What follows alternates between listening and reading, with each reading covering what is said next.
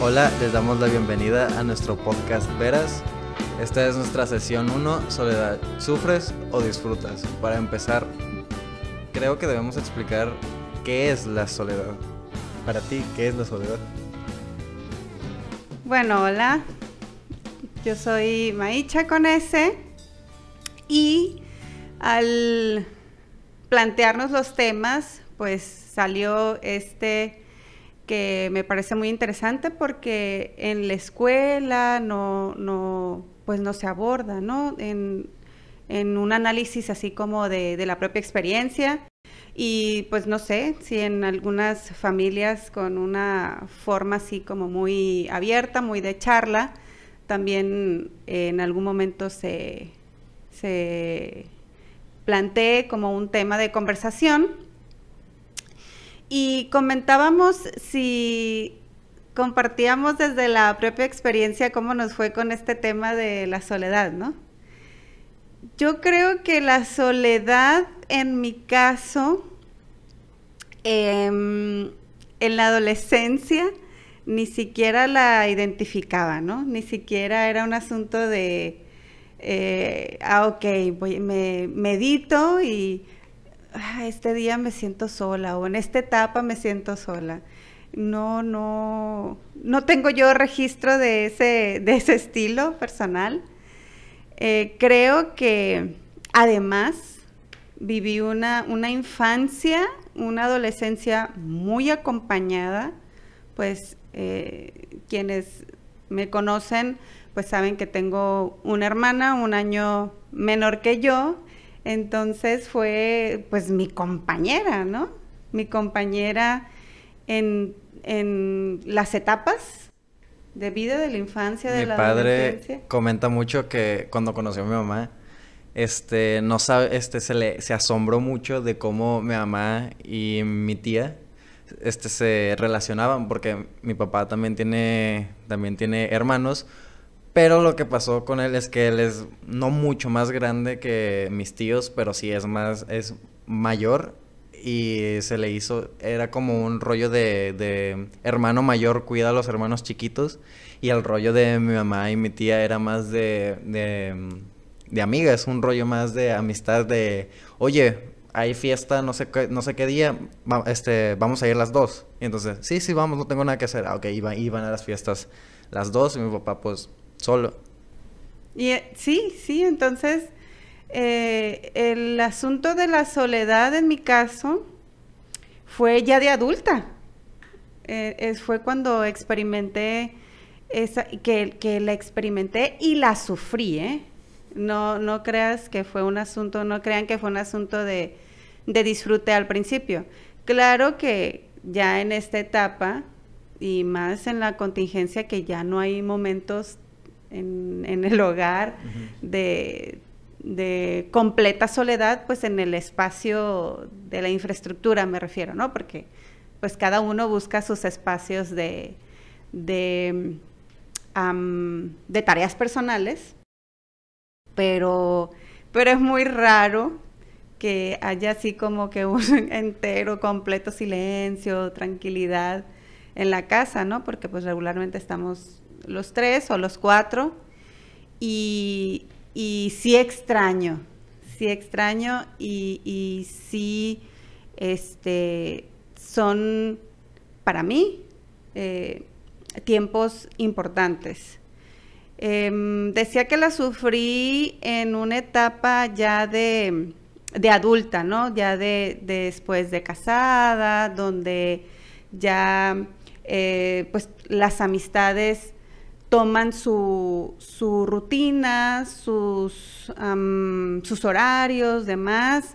Eh, yo pues con el asunto de los cuidados de, mi bebé, de mi hijo, em, este, y, un esposo pues que tenía que trabajar, ¿no?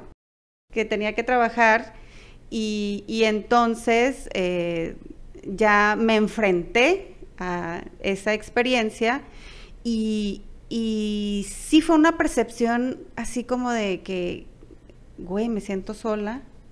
Y, y una de las, así, de una de las etapas o de las experiencias así fuertísimas de, en una ocasión, pues que mi hermana se fue un tiempo a, vivir a, a, Tijuana y entonces, que la locura mía, ¿no? Que, que o la dependencia emocional, ¿no? Que tenía, tenía como la angustia de cumplir años. No quería que fuera mi cumpleaños porque pues no estaba mi hermana y ya las amistades como que no eran tan cercanas y le decía a mi esposo, le decía a mi pareja en ese momento, no, es que voy a pasar un cumpleaños muy terrible, muy triste porque voy a estar sola. Pero pienso que son etapas, ¿no? Bueno, en mi caso, son etapas y que tiene que ver, por supuesto, porque algo que leí que me pareció muy interesante es que, que, es un asunto tan macro que no se puede aislar. Es decir, la soledad implica muchos factores y por supuesto interviene el factor del medio. Entonces, ¿cómo vas aprendiendo este concepto de la soledad? Y como mujer, pues tenemos una construcción, ¿no? De la soledad. Pues, ya acabaste con lo de tu percepción de la soledad. De, de, la primera parte, ¿no? De, la, de compartirme cómo un poco he experimentado este tema de la soledad. Pero tú tienes preparado el asunto de más o menos cómo se concibe, ¿no? O qué conceptos existen. Pues primero, pues como ya tú ya cortaste mi parte, pues creo que me corresponde este, contar cómo yo viví mi soledad o cómo vivo en mi etapa de mis etapas de soledad como adolescente.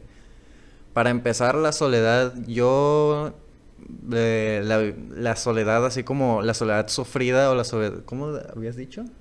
Angustiosa. La, soledad angustiosa.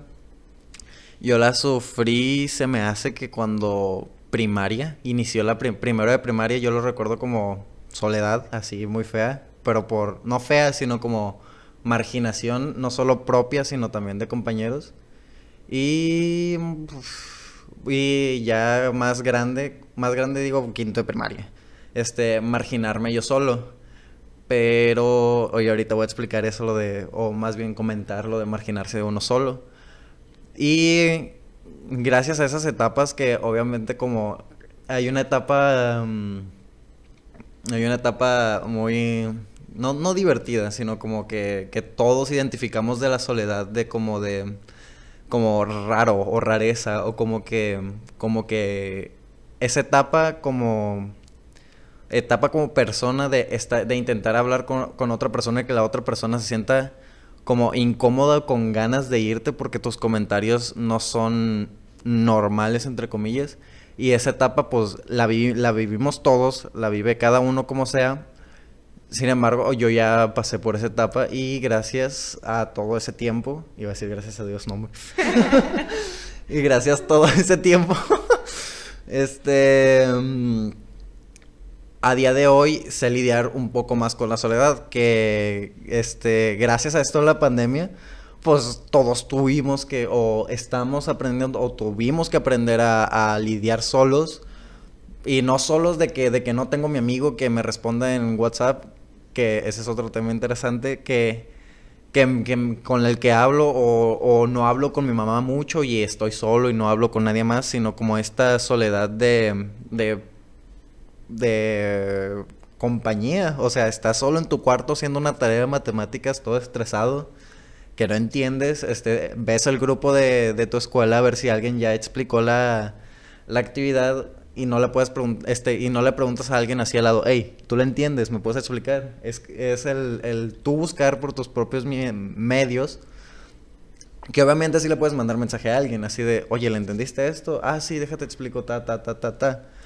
Pero no es lo mismo, o sea, es como, o vivirlo como, como yo lo viví, que a mí me da, o sea, me da muchísima inseguridad mandarle mensaje a alguien de la nada, así de, eh, güey, no le entiendo lo de matemáticas, ¿me puedes explicar? Así de que, de que dos meses sin mandarle ningún mensaje y de la nada pedirle así como, como si fueran a mí, como si, si habláramos todos los días, eh, güey, me explicas lo de matemáticas, a mí me causa inseguridad.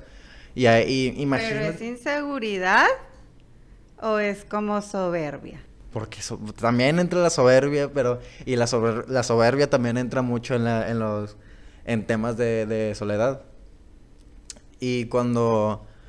Y... Por ejemplo, es lo que voy a decir. Cuando alguien porque ocurrió que, que, entraron personas nuevas a los grupos de, de, de, escuelas.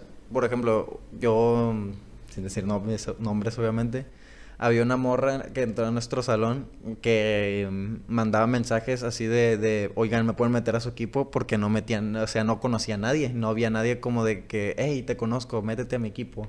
Ella estuvo buscando de meterse en equipos, ella sola mandando mensajes al grupo y yo no pudiera haber hecho eso, o sea, obviamente lo hubiera hecho o le hubiera mandado la mensaje al jefe de grupo o la profe de que, oiga, si puede buscar un equipo donde me pueda meter. Yo no mandaría mensajes así de, oigan, yo no tengo equipo, alguien me puede meter en mi equipo, yo no puedo, me da mucha inseguridad. Pero es difícil, fue difícil lo de la pandemia estar solo, o sea, no solo tampoco en, en temas escolares, sino también en temas laborales y también en temas sociales. Y luego está lo económico, pero desde lo psicológico fue muy difícil la pandemia para todos, supongo. Sí, sí, es un, un tema que por supuesto eh, las, las, personas que se dedican a investigar eh, van a tener pues mucho que discutir.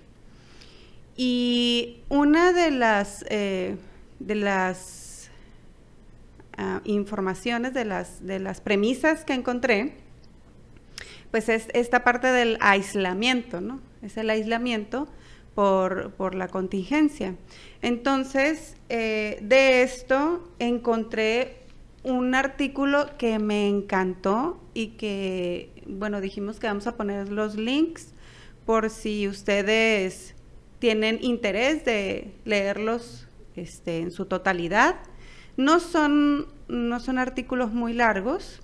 Este, este artículo, digo, por si, por si este, eh, planean ahí sus tiempos para que los consulten.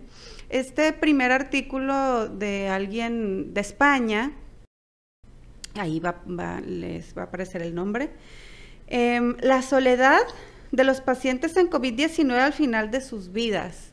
Es desde inicio el título me pareció súper pertinente y, muy tremendo, o sea, muy fuerte, cuando describía em, las circunstancias de aislamiento de las personas, de los pacientes y las pacientes de COVID-19 allá en aislamiento, sin nadie, sin nada, eh, solo, solo ellas mismas, postradas ahí con sus síntomas, con sus angustias.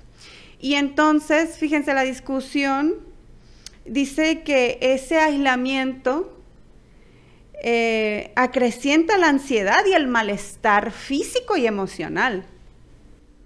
Entonces, lo que, lo que allí discutía o lo que puso sobre la mesa esta, este, esta persona que, es eh, como que estudioso del área de la salud, eh, decía que los hospitales deberían de dotarse de, una, de un mecanismo de internet súper fregón para que eh, sus pacientes se conecten con su familia y que tengan tablets o celulares o, aparatos, aplicaciones para que puedan conectarse y, acompañarse que plantea, es un derecho humano de las y los enfermos.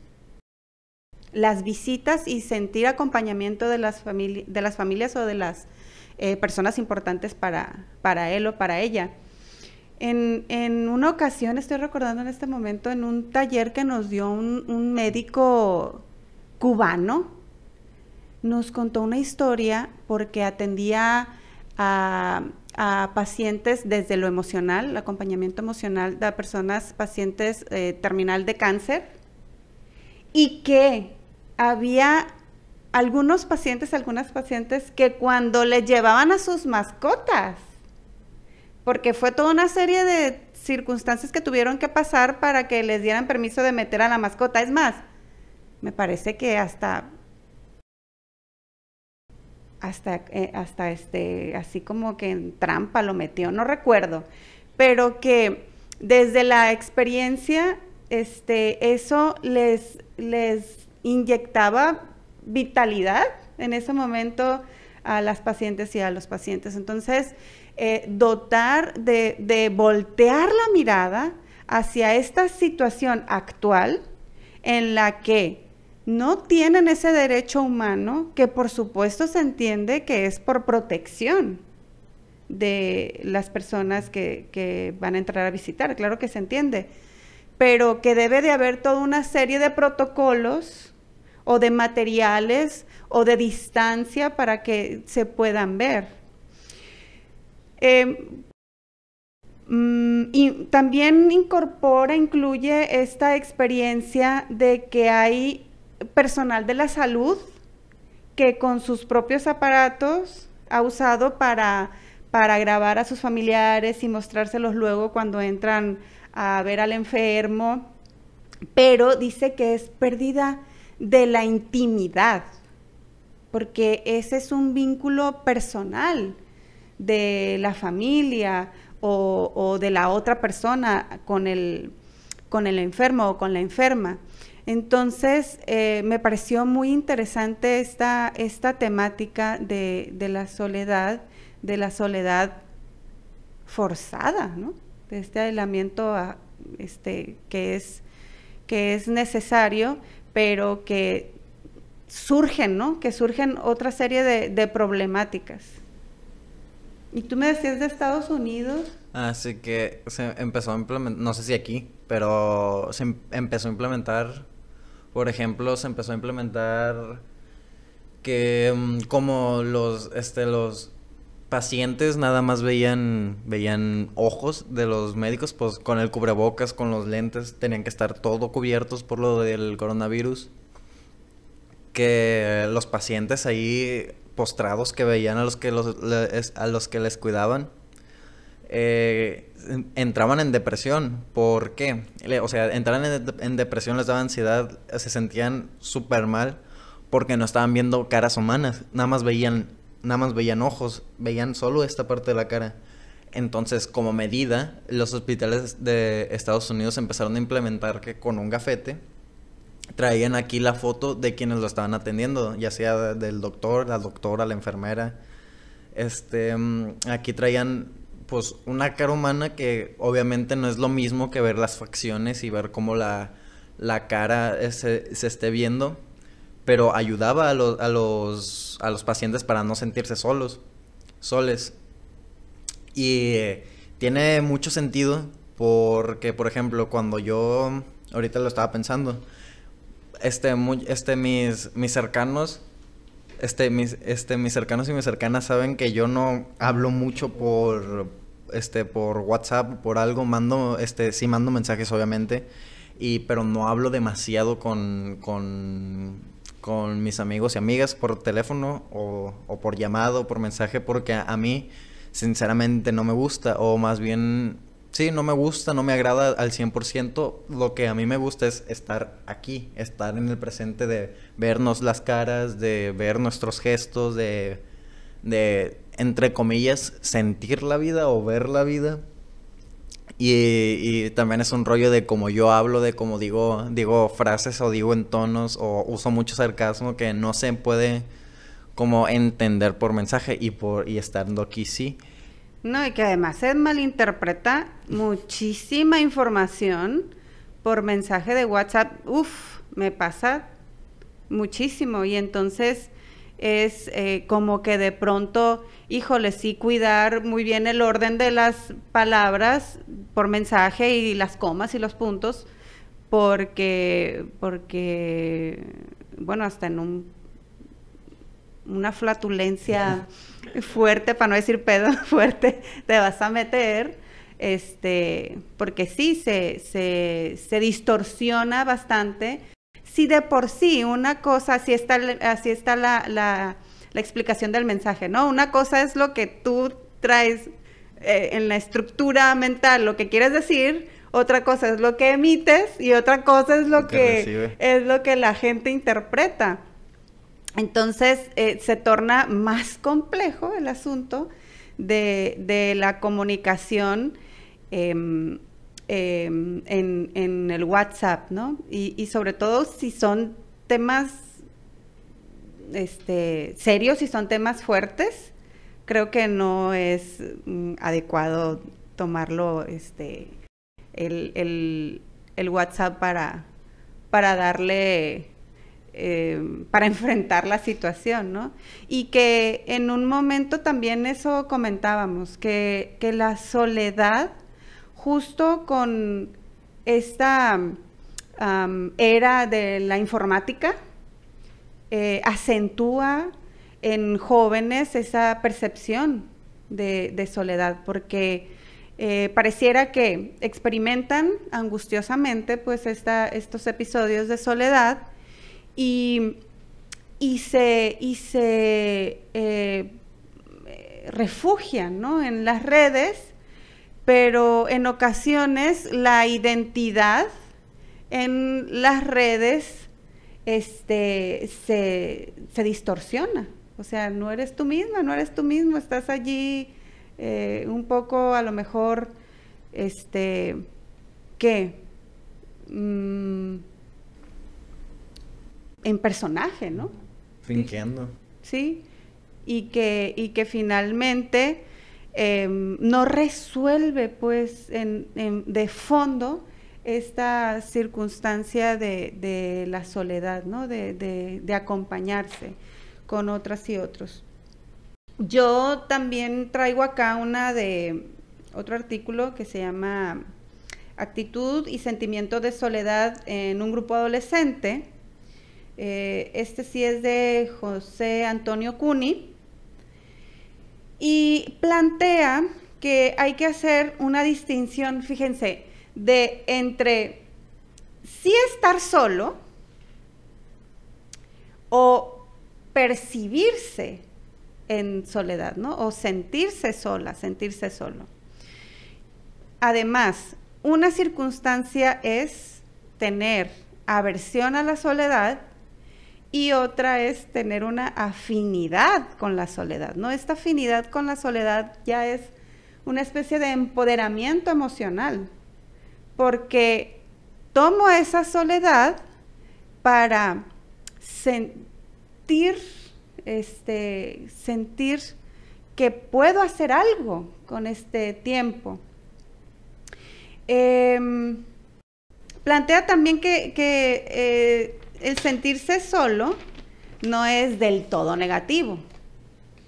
Lo que sí es un problema, pareciera, es eh, sentirse solo cuando si hay una revisión, resulta que si tienes amistades, que si tienes familia que te respalda, es decir, hay hasta una red que te pudiera acompañar, pero, pero estás convencida, estás convencido de que estás solo, de que estás sola, ¿no?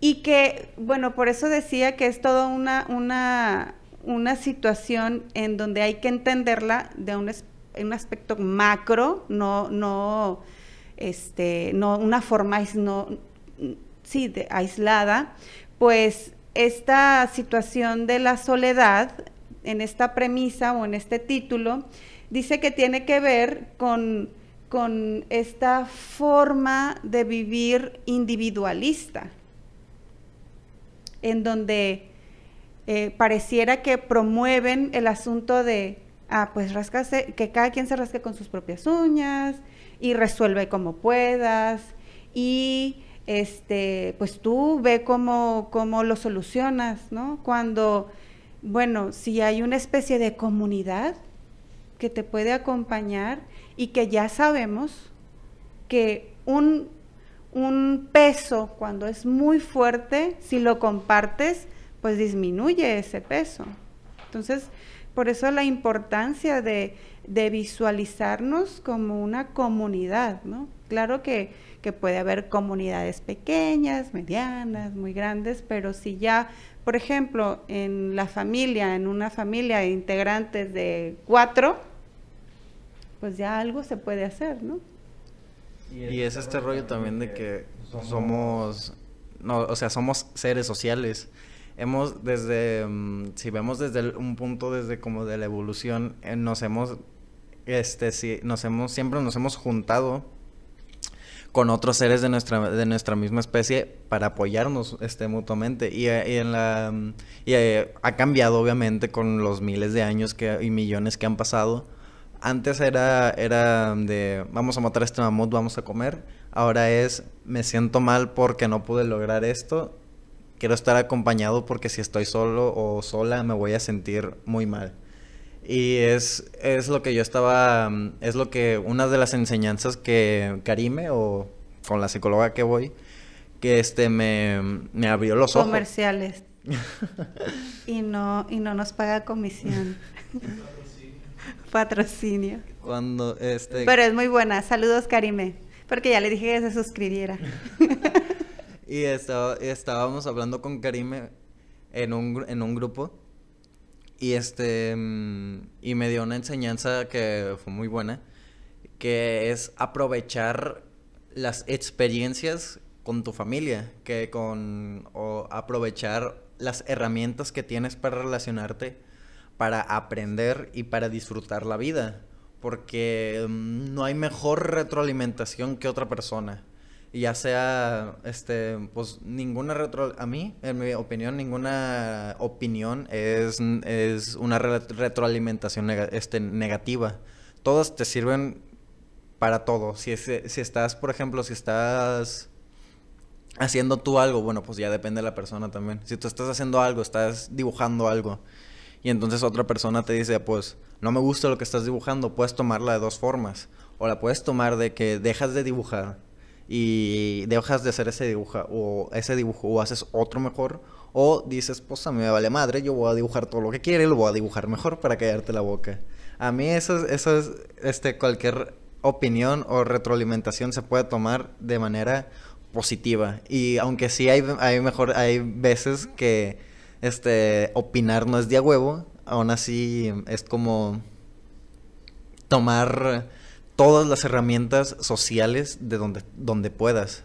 Y lo que me está diciendo Karim es que reconciliarse con la familia eh, no era lo importante, sino reconciliarse con uno mismo para luego poder relacionarte sanamente con tu familia. Y es un, es un consejo que les doy. Wow. Eh, este. Es que cuando, cuando, cuando mencionas, pues, de la retroalimentación, em, es que es un problema posiblemente cuando las cosas se toman demasiado personal cuando, ah, es que me dijo este comentario, ah, es que me dijo que, este, no sé, me dijo que, que, hablara más rápido. Em, bueno, es una percepción, es un estilo, es una opinión.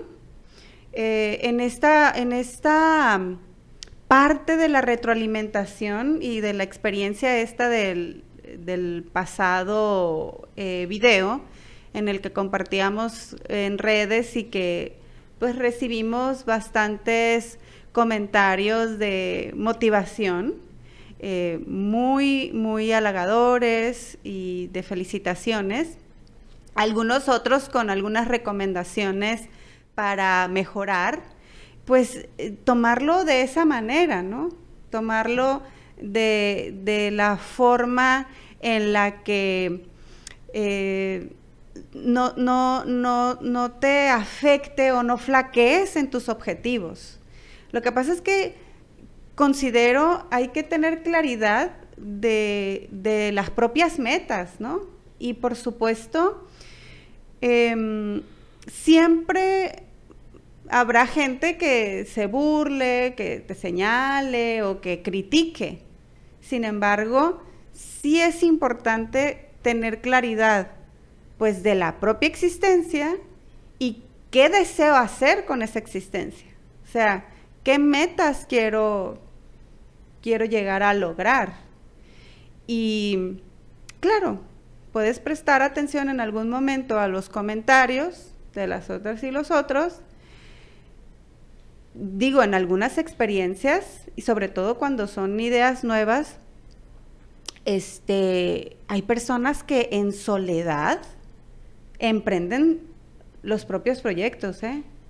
O sea, sin apoyo, porque todo mundo en ese momento les dijo, ah, estás loca, estás loco, eso no se puede, eso es bien difícil, es imposible, vale más que lo dejes. Y entonces hay una, hay un, hay una convicción tan fuerte, pues que desean implementarlo en soledad.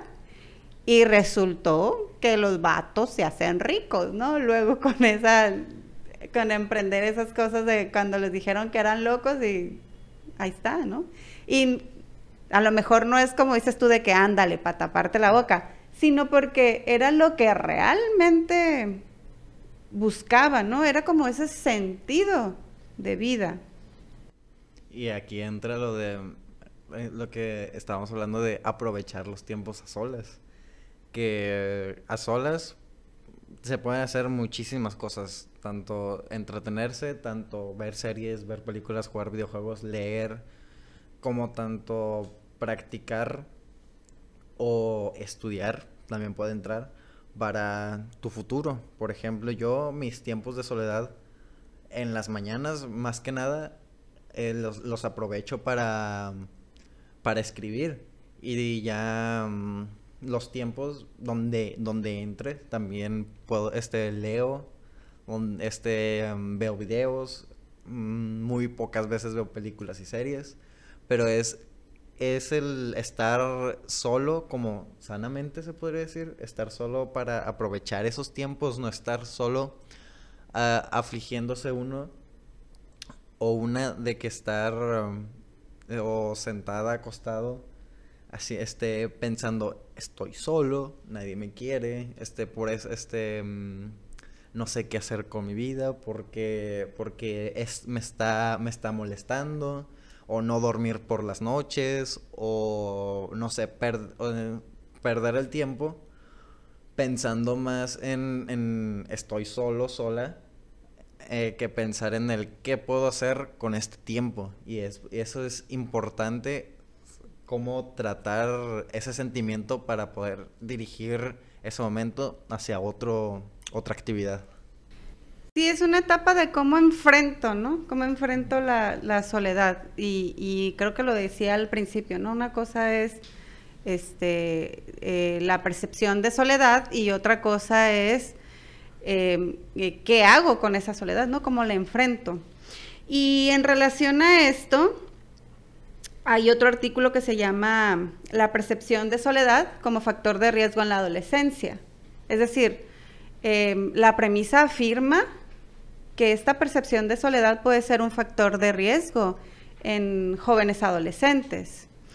Em, por, la, por la propia etapa adolescente, en ocasiones hay jóvenes que buscan la aceptación de un grupo y que em, son jóvenes con prácticas o actividades eh, demasiado riesgosas ¿no? o, extremas.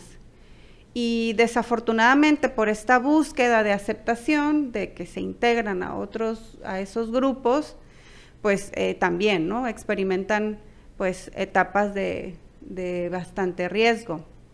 En este artículo a mí me pareció muy interesante porque eh, toman a un grupo de jóvenes adolescentes y entonces plantean las respuestas de hombres y mujeres.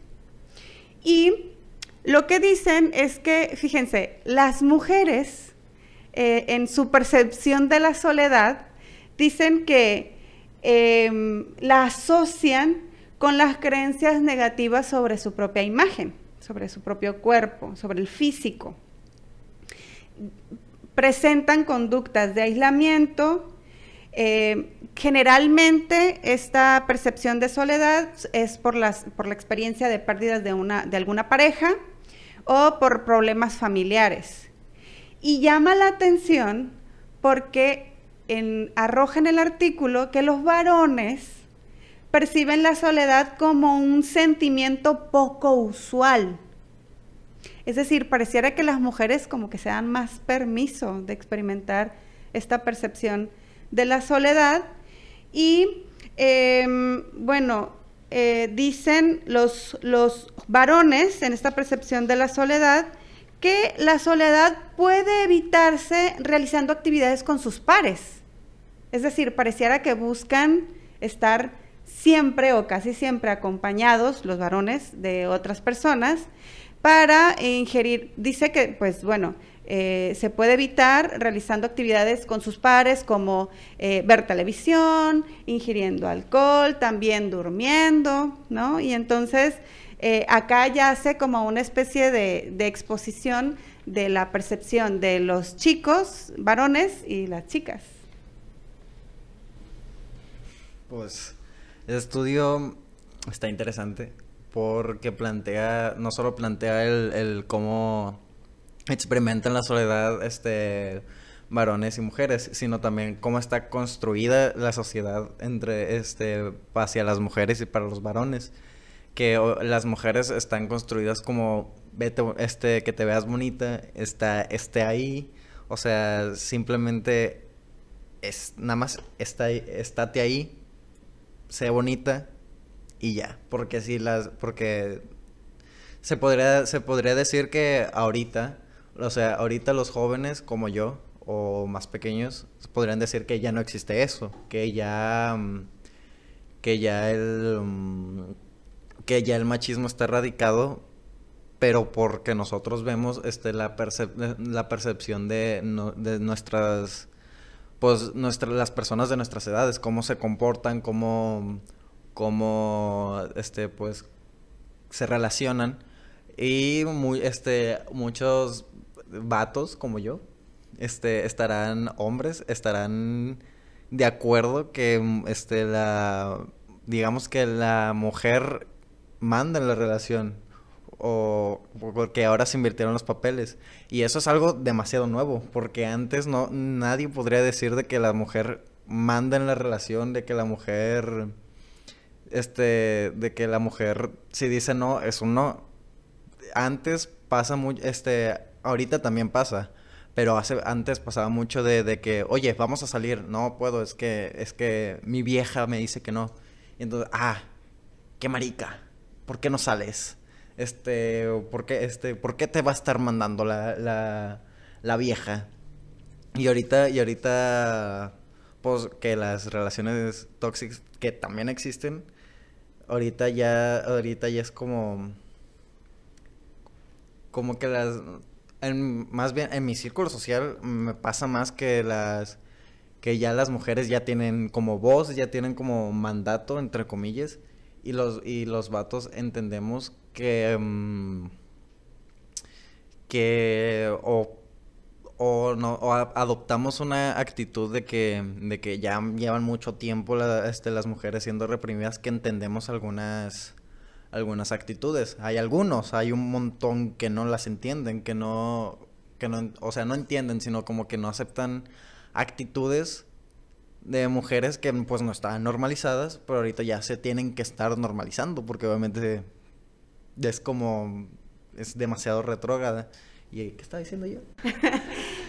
sí, es que es muy complicado el asunto de, de la deconstrucción, pues, de nuevas formas de relacionarnos. Creo que cuando dices, es que ahorita las mujeres mandan en una relación de noviazgo o en una relación de pareja, porque... Sin a lo mejor hay relaciones un poquito más abiertas y de estilos diferentes que a lo mejor eh, algunas personas no logran entender por cómo, cómo nos construimos, ¿no? A mí de pronto yo pues tengo relación con jóvenes adolescentes en la preparatoria y de pronto, bueno, de entrada hay códigos o términos o expresiones que me, o sea, me da pena pues decir, ¿y eso qué será? ¿O eso qué significará, no? Este, ya luego cuando me explican, ya, ah, eh, eh, eh amigobios, amigobios, porque no, quedante me decías tú, ¿no? Porque es que el quedante tal, y ya cuando definen las características, ya uno puede decir, ah, es que ahora le llaman de tal forma. Creo que pudiera ser el asunto de, de que la distribución de poder, a lo mejor un poco ya se hace presente. O sea, no es que solo una persona tenga el poder. O sea, de esas, de esa, de esas parejas, que no quiero decir hombre-mujer, porque ya afortunadamente que ya este el primer matrimonio de lesbianas en Culiacán, qué, emoción, que, estamos haciendo historia y que somos eh, eh, estamos acompañando ¿no? en la construcción de, hacer historia y, que, bueno, eh, decía, ¿no? Que son dos mujeres, que pueden ser dos hombres o que pueden ser dos personas que se identifican como este no binario y que hay a lo mejor, afortunadamente, esta distribución de poder en donde las parejas hay acuerdos y hay propuestas y el rumbo de la pareja se construye entre las dos personas. A diferencia de, algunas situaciones en donde en la pareja pues el poder solo la tiene una persona y que generalmente son los hombres, ¿no? Que nos rodeemos, como dices tú, de personas que a lo mejor ya tienen cierto nivel de deconstrucción o de construcción, no quiere decir que no exista. Es decir, a nivel macro existe el sistema machista patriarcal. Ni demasiado. E, y, cobra vidas desafortunadamente y es tremendo. Y, y, cómo afecta ¿no? este sistema machista patriarcal. No solo en las relaciones, sino que también en la soledad cómo nos vemos hombres, mujeres, nos vemos en la soledad. Y, claro, y porque vamos aprendiendo esta construcción de conceptos. En este concepto de la soledad, eh, yo decía, ¿no? ¿Cómo, ¿Cómo perciben, cómo se percibe a los hombres en soledad? Desde este sistema patriarcal, machista, ¿no? Heteronormativo, eh, falocéntrico. Em, son, o sea, ustedes piensen a hombres en soledad, ¿no? Ah, es que porque son místicos. Independientes. Son independientes, son hombres autónomos, son hombres empoderados, son hombres intelectuales, son estudiosos, exitosos, ¿no? Y en cambio, la soledad en las mujeres cómo se percibe, ¿no? Un grupo o, la sociedad, cómo percibe a las mujeres en soledad. Este, de entrada, pues son histéricas, por eso están solas. Nadie las soporta. Eh, son mujeres pobrecitas, porque están vulnerables, ¿no? Porque están solas. Porque, híjole, ¿y cuándo va a tener un hijo por lo menos? Para reafirmar su, su, su rol de mujer, porque pareciera que no somos mujeres si no tenemos hijos. Entonces, ay, por lo menos que se acompañe de un hijo o de una hija. Ya si la pobre no pudo este, mantener una relación, dice la gente, ¿no? Este, pues que por lo menos tenga un hijo. Yo antes con, con Dora, o sea, mi psicóloga antes que Karime, Dora vivía sola, o sea, tiene cincuenta y tantos años se me hace.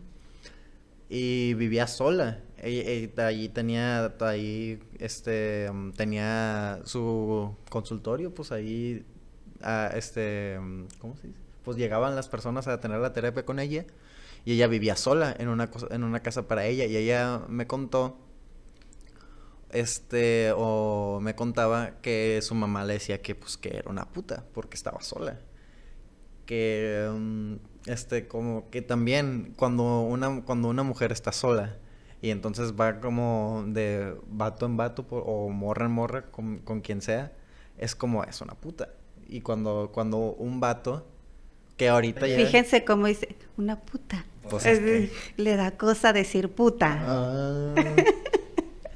y entonces cuando un vato que pues ya ahorita ya no se está tan, ahorita como que ya no está tan bien visto en el círculo en el que yo me manejo, porque también dice mamá, como yo me relaciono como en un círculo muy mm, como liberal, que para mí ya es como muy normal, pero no es nada normal que pues actitud, este, actitudes que toman personas alrededor mío. Y estaba diciendo que cuando un vato logra estar como que está con esa morra, está con la otra, está con el tac, tac, tac, tac, es como, es como un referente. O sea, ya no es solo, ya no es solo un, un vato ganador, entre comillas, que ha logrado estar con tal morra, con tal morra, con tal morra. Es un vato es un vato como referente, así, eh, güey, ¿cómo le haces? Dime cómo le haces para estar, cómo le haces para gustarle a las, demás morras. Es, es un referente. Y es, y es, también entra aquí en la soledad. claro, como le decimos, ¿no? No, no es, no estamos en una postura de juzgar, sino que es importante entender las posiciones. Claro que no se justifica, pero sí es entender que si desde esa crianza reciben desde muy chicas las niñas y los niños, pues em, eso es lo que van a anhelar. Si, si desde chicas las mujeres pues no tenemos oportunidad ni siquiera de experimentar nuestro propio cuerpo, porque si nos tocamos la vulva, si nos tocamos un pecho, y nos pegan a la mano, cochina, no, eh, este, etcétera, ¿no? Y, y los hombres eh, eh, hasta les incentivan, ¿no? Hasta les aplauden cuando se tocan sus, sus, partes íntimas o cuando, em, bueno, están coqueteando con otras niñas o etcétera, ¿no? Que es, es toda una construcción y que y que pues toman esos referentes porque es lo la norma, es lo normal, porque porque se invisibiliza, ¿no? Ni siquiera se discute, es lo que es y punto. Por eso es importante, pues eh, decimos, ¿no? Visibilizar estas, eh, estos roles estereotipados de lo masculino, de lo femenino, y, esa orientación, pues es lo que decíamos, ¿no? La distribución de, eh, de lo que debe ser y hacer los hombres y las mujeres. Em, yo no sé si vas a continuar con algo o continúo yo también con esta parte de lo que encontré de, de las formas para enfrentar de una manera más productiva la soledad, que pues, fíjate que era muy, que, es muy recurrente que encuentras que te recomiendan leer. Te recomiendan bastante leer, te recomiendan escribir, empieza a escribir tu diario, empieza a escribir lo que sea. Eh, la alimentación también, porque hay estudios donde ya muestran las eh, ventajas, los beneficios de una alimentación más natural, eh, sin tantos alimentos procesados, ¿no? Porque pareciera que la alimentación muy procesada de bastantes azúcares o sodios, etcétera, pues hay una repercusión eh, anímica del cuerpo. Y bueno, también es muy frecuente encontrar esta, esta recomendación de hacer ejercicio Hacer ejercicio, eh, bueno, a las personas con, problemas emocionales se les recomienda muchísimo el hacer ejercicio. Este, sabemos de todas las enormes bondades que, que resultan al, al, practicar una disciplina, pero, pero como un estilo de vida, ¿no? No es así de que como con los jóvenes cuando les pregunto, oigan, ¿y, hacen ejercicio? Ah, sí, a veces juego con mis compas allá en la cancha, fútbol. Es algo a caminar. Sí, sí, sí, sino como un, un estilo, ¿no? Un estilo de vida. Karime una vez subió una foto que era, ¿qué prefieres? O este, un shot de tequila al día o 30 minutos de ejercicio al día. ¿Qué las dos.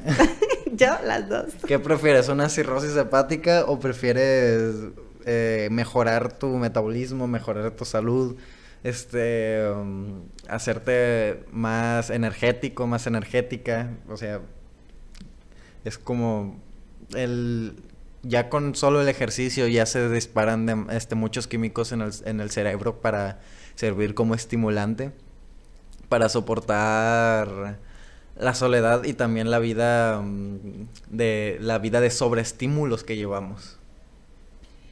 Y bien, yo creo que sí es muy, es muy, y nos gustó mucho este tema, lo disfrutamos bastante al decidirlo y al prepararlo.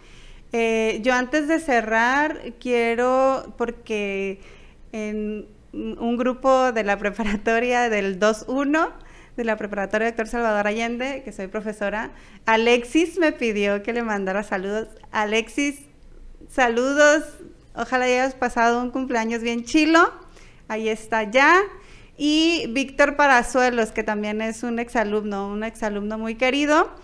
Este, también muchas gracias por tu, por tu entusiasmo y por uh, tu, propuesta de tema. Eh, un abrazo, un abrazo a ambos y a todas las personas. Muchas gracias que nos enviaron mensajitos de apoyo. La verdad es que se siente bien chilo.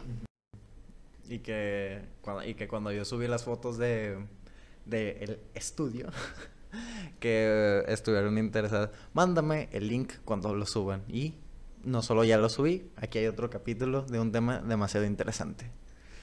Ya hasta aquí. Pues hasta aquí cerramos el tema del día de hoy. Espero que hayan disfrutado este tema y que sepan que esto, esto, este tipo de temas va para largo. Verás. Y nos íbamos a despedir como yo soy Maicha con S. Muchas gracias. Nos vemos la próxima. Besos.